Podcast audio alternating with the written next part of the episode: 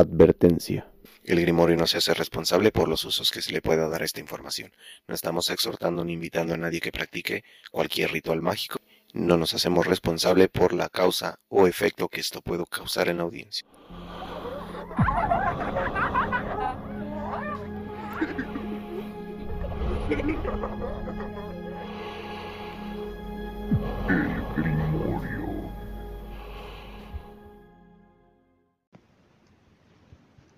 Hola, sean todos bienvenidos al Grimorio, el lugar donde el terror y la fantasía se vuelven uno. Los acompaña como siempre su servidor, Eddie Luna. Y su servidora Ali Ramírez. En esta ocasión, hablando de algo muy arraigado en el pensamiento humano desde ya hace muchísimo tiempo, los lugares malditos. Pero, ¿qué son en realidad estos lugares? ¿Cómo es que un lugar se vuelve maldito? ¿Qué son las maldiciones? En esta ocasión intentaremos aclarar esas dudas. En este episodio llamado Hablemos de lugares malditos.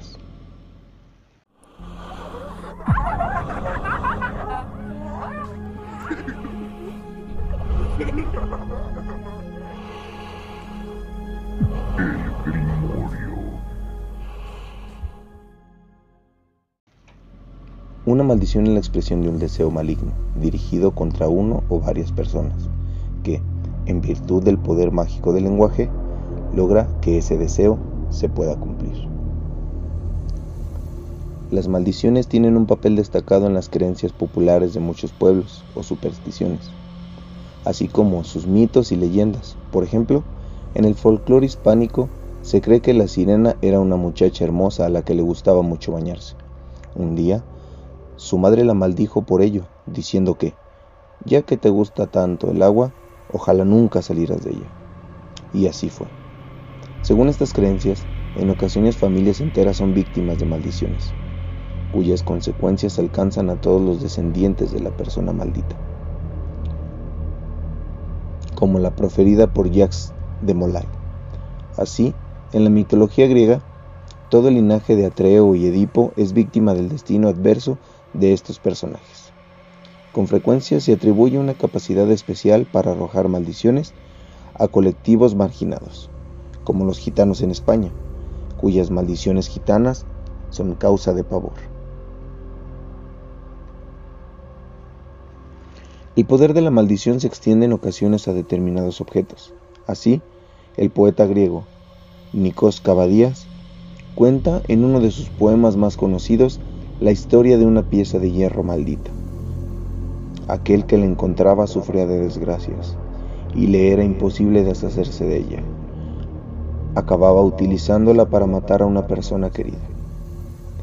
El vudú afroamericano afirma que es posible dañar a una persona colocando en su camino ciertos objetos malditos, que se activarán cuando la víctima camine sobre ellos. Según las creencias populares, las maldiciones pueden también afectar a edificios por lo que se habla de casas encantadas, embrujadas o malditas, que es lo que en esta ocasión nos incumbe, ya que hablaremos de algunos lugares malditos de México. Así que sin más que agregar por nuestra parte, comencemos con ellos.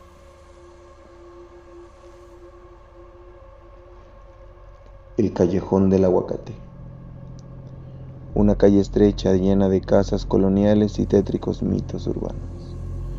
En el corazón de Coyoacán, en el barrio de Santa Catarina, se encuentra el famoso Callejón del Aguacate, una calle empedrada que no tiene más de 4 metros de ancho. Sus inmuebles, viejos y de estilo colonial, hacen que esta arteria sea a la vez preciosa y aterradora. Una combinación mortal que desde hacía 100 años la han convertido en el refugio de muchas escabrosas leyendas, que todavía hoy resuenan en el tiempo.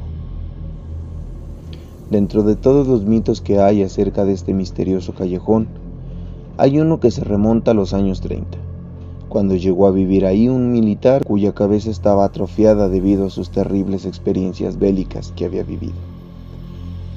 Para aliviar sus ansiedades del pasado, todos los días este ex soldado salía con su uniforme a tomar el aire y le daba largas vueltas al barrio según la leyenda, En estas largas caminatas se le aparecía un niño fascinado con las medallas que el soldado portaba en su camisa.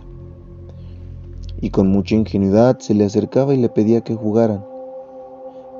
Esta petición enervaba los ánimos del militar, tanto que un mal día decidió terminar violentamente con la vida de aquel pequeño, dejando como testigo de esto a un frondoso árbol de aguacate que estaba en la mitad de la arteria y a un misterioso monje que, desde las ventanas de su claustro, vio la escena.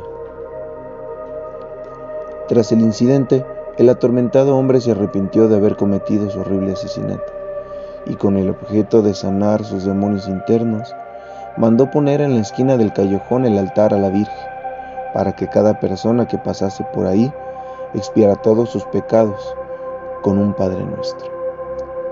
Desde esa época hasta ahora, hay quienes aseguran que cuando uno se acerca al antiquísimo árbol de aguacate, que todavía yace en el centro del callejón, se pueden escuchar los gemidos del niño. Incluso hay personas que afirman haber sentido la presencia del infante y hasta han visto su rostro incrustado en la corteza del árbol. Se crea o no en fantasmas, vale la pena visitar el emblemático callejón del aguacate en Coyoacán, un lugar que huele a pasado y en el que el tiempo parece haberse detenido para siempre. La casa de la tía Toña.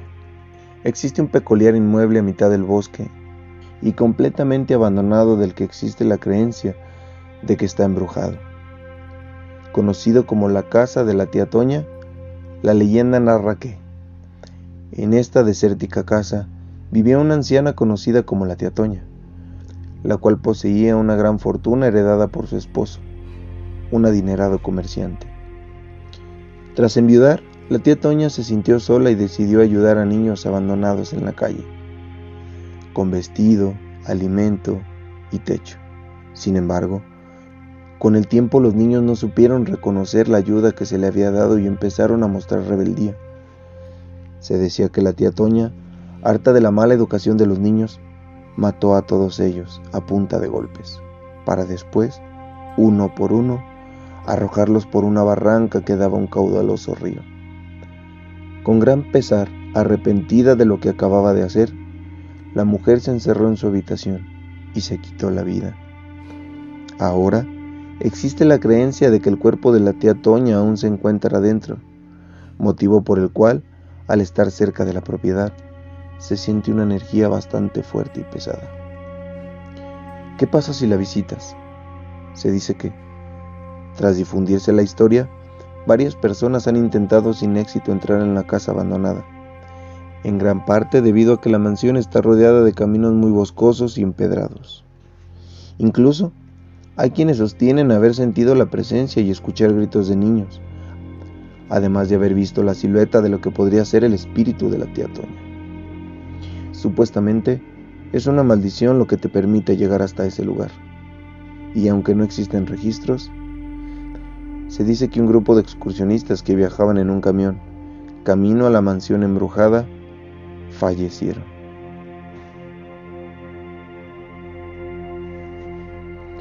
El Palacio de Lecumberri. La antigua penitenciaría de Lecumberri se presta a varias leyendas y cuentos de fantasmas ya que durante la época del porfiriato fue sede de miles de presos que habían llegado ahí injustamente. En esa cárcel pasaba de todo, pero en verdad de todo. Había torturas, peleas, asesinatos, promiscuidad, ya que la cárcel fue mixta hasta 1954. Venta de drogas, muerte por destrucción, entre otras situaciones inhumanas. Aquella celda medía únicamente 3.6 por 2.1 metros, con 4.2 metros de altura. Y hubo una época donde varios presos compartían la misma celda. Además, el nombre de El Palacio Negro de Lecumberri nació de las historias tétricas que los presos vivieron. Allí habitaron por mucho tiempo los asesinos más despiadados de la historia de México y personalidades de la cultura popular como David Alfaro, José Revueltas y Juan Gabriel. Gracias a este horrible pasado, Es fácil imaginar que en la antigua penitenciaría de Lecumberri deambulaban fantasmas en pena. De hecho, muchos de los trabajadores de este lugar, que ahora es sede del Archivo General de la Nación, han reportado apariciones y hechos rarísimos que no tienen explicación lógica. Una de las leyendas más famosas de la antigua penitenciaria de Lecumberri una de las leyendas más famosas de la antigua penitenciaria de Lecumberri es la historia de Jacinto, un fantasma que se le apareció al antiguo intendente. Este estaba del turno nocturno. Él se encontraba en el turno nocturno. Mientras éste hacía el aseo que habitualmente hacía a todo el lugar, escuchó a alguien respirar a sus espaldas. Asustado, cuando volteó, observó a un hombre de aspecto muy demacrado que esperaba sentado en una silla. El intendente, aterrado y lleno de miedo, se acercó al hombre y le preguntó cómo había entrado y qué era lo que estaba buscando, a lo que aquel ser simplemente le contestó. Otra vez no vino Amalia. Semanas después de este hecho, aquel hombre investigó en los archivos. A pesar de que le tomó mucho tiempo, pudo encontrar algo algo sobre el hombre que lo acechaba y descubrió que su nombre había sido Jacinto y que, en su juicio, fue acusado cruelmente por su amada esposa, quien con una tierna sonrisa le prometió que iría a visitarlo siempre y a cada hora que ella pudiera. Pero a pesar de la promesa, Amalia nunca fue a visitarlo. y así una de las leyendas más emblemáticas en la antigua penitenciaria de Lecumberri ha pasado a través del tiempo, de generación en generación, tanto que ni siquiera podríamos terminar de contarlas. Aunque sí hay que recordar el recinto como una obra de arquitectura y la cultura que merece la pena ser visitada.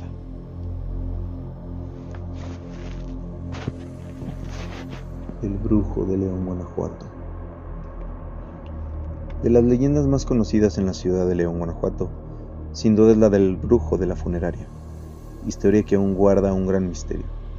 Fue en la época de los ochentas, ya hace más de 40 años, en una construcción ubicada en la esquina de la 20 de enero y Cuauhtémoc, en la colonia Obregón.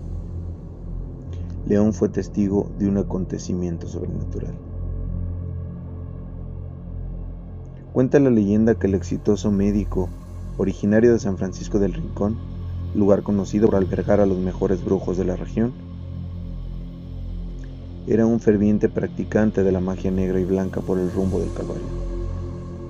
Al sentir la muerte cerca, pidió a su hermana y sobrino no ser velado ni enterrado. Pidió que solamente fuera dejado en su cama. Y al cumplir el tercer día, pasaría algo extraordinario. Los familiares hicieron caso omiso de la advertencia y lo velaron en la funeraria Cristo Rey, ubicada en dicha esquina de la colonia Obregón. Pero, cuando el reloj marcó medianoche, un viento terrible se metió hasta el lugar de la velación. Algunos vecinos dicen que una ráfaga de viento entró por la puerta principal del negocio y que de pronto una oscuridad total envolvió el lugar. Los asistentes confundidos y asustados pedían a gritos unas veladoras, pues no era visible nada. La señorita que trabajaba en el lugar pronto sacó unas velas, las cuales encendió rápidamente. Cuando el cuarto se iluminó, todos quedaron perplejos, ya que junto al ataúd se encontraba un hombre vestido de negro, el cual lo abrió, sacó el cuerpo y se marchó. Aquellas calles fueron testigos de lo ocurrido ese día. Además, doña Melaria Rea, una señora que contaba que esa noche una de sus hijas entró despavorida a su casa. Agitada me contó que dos autos chocaron en el cruce de la calle Cuauhtémoc y 20 de enero. Me relató que la gente salió corriendo de la funeraria y gritaba desesperadamente, se han llevado el cuerpo, se han llevado el cuerpo. Pero esa noche preferí no salir por temor, aseguraba la señora. Al ver lo ocurrido, la gente salió corriendo del lugar, aventando todo a su paso, cayendo así las veladoras al piso. Pronto la funeraria ardió en llamas, las cuales consumieron parte del negocio, pero los dueños de las instalaciones jamás regresaron al lugar. Al día siguiente, muy temprano, los confundidos familiares regresaron a la funeraria en busca del cuerpo o de algo que les diera respuesta a lo ocurrido, pero jamás encontraron nada. Solo las paredes del salón con rasguños de una profundidad que no se pueden explicar. Pero la sorpresa más grande se la llevaron al encontrar el ataúd del brujo vacío. Dicen que al brujo se lo llevó el diablo, indicaba doña Belaria. Y hace un par de años algunas señoras llegaban al lugar, se hincaban y ponían unas veladoras para después ponerse a rezar. Pero a la medianoche se escuchan animales dentro de la finca. Las personas mayores de esta ciudad aún cuentan esta leyenda, que si bien pudo no ser cierta, lo que sí sabemos es que después de esos hechos, en todo el barrio se temió pasar por esa esquina. La sensación de que alguien te observa es bastante fuerte, y hay quienes dicen que todavía se ven por ahí cosas extrañas. Estos son solo algunos de los relatos malditos de la Ciudad de México, aunque existen miles alrededor de todo el mundo lugares tan extraños y sorprendentes que seguramente tocaremos en algún otro programa, si es que el tema llega a ser de su agrado, ya que nosotros estamos aquí para servirles, y cualquier tema que ustedes quieran escuchar, no duden un solo instante en pedírnoslos. Siempre estaremos ahí para hacer las investigaciones y estos programas hasta que ustedes decidan que ha dejado de estar dentro de su gusto. En esta ocasión por nuestra parte ha sido todo. Esperamos que esta pequeña investigación haya sido de su agrado y sobre todo les agradecemos infinitamente que se mantengan atentos a las investigaciones que hacemos y que sepan que son eternamente para su deleite. Les mandamos un fuerte abrazo deseándoles, como cada jueves, dulces pesadillas y hasta la próxima, mis queridos lunáticos.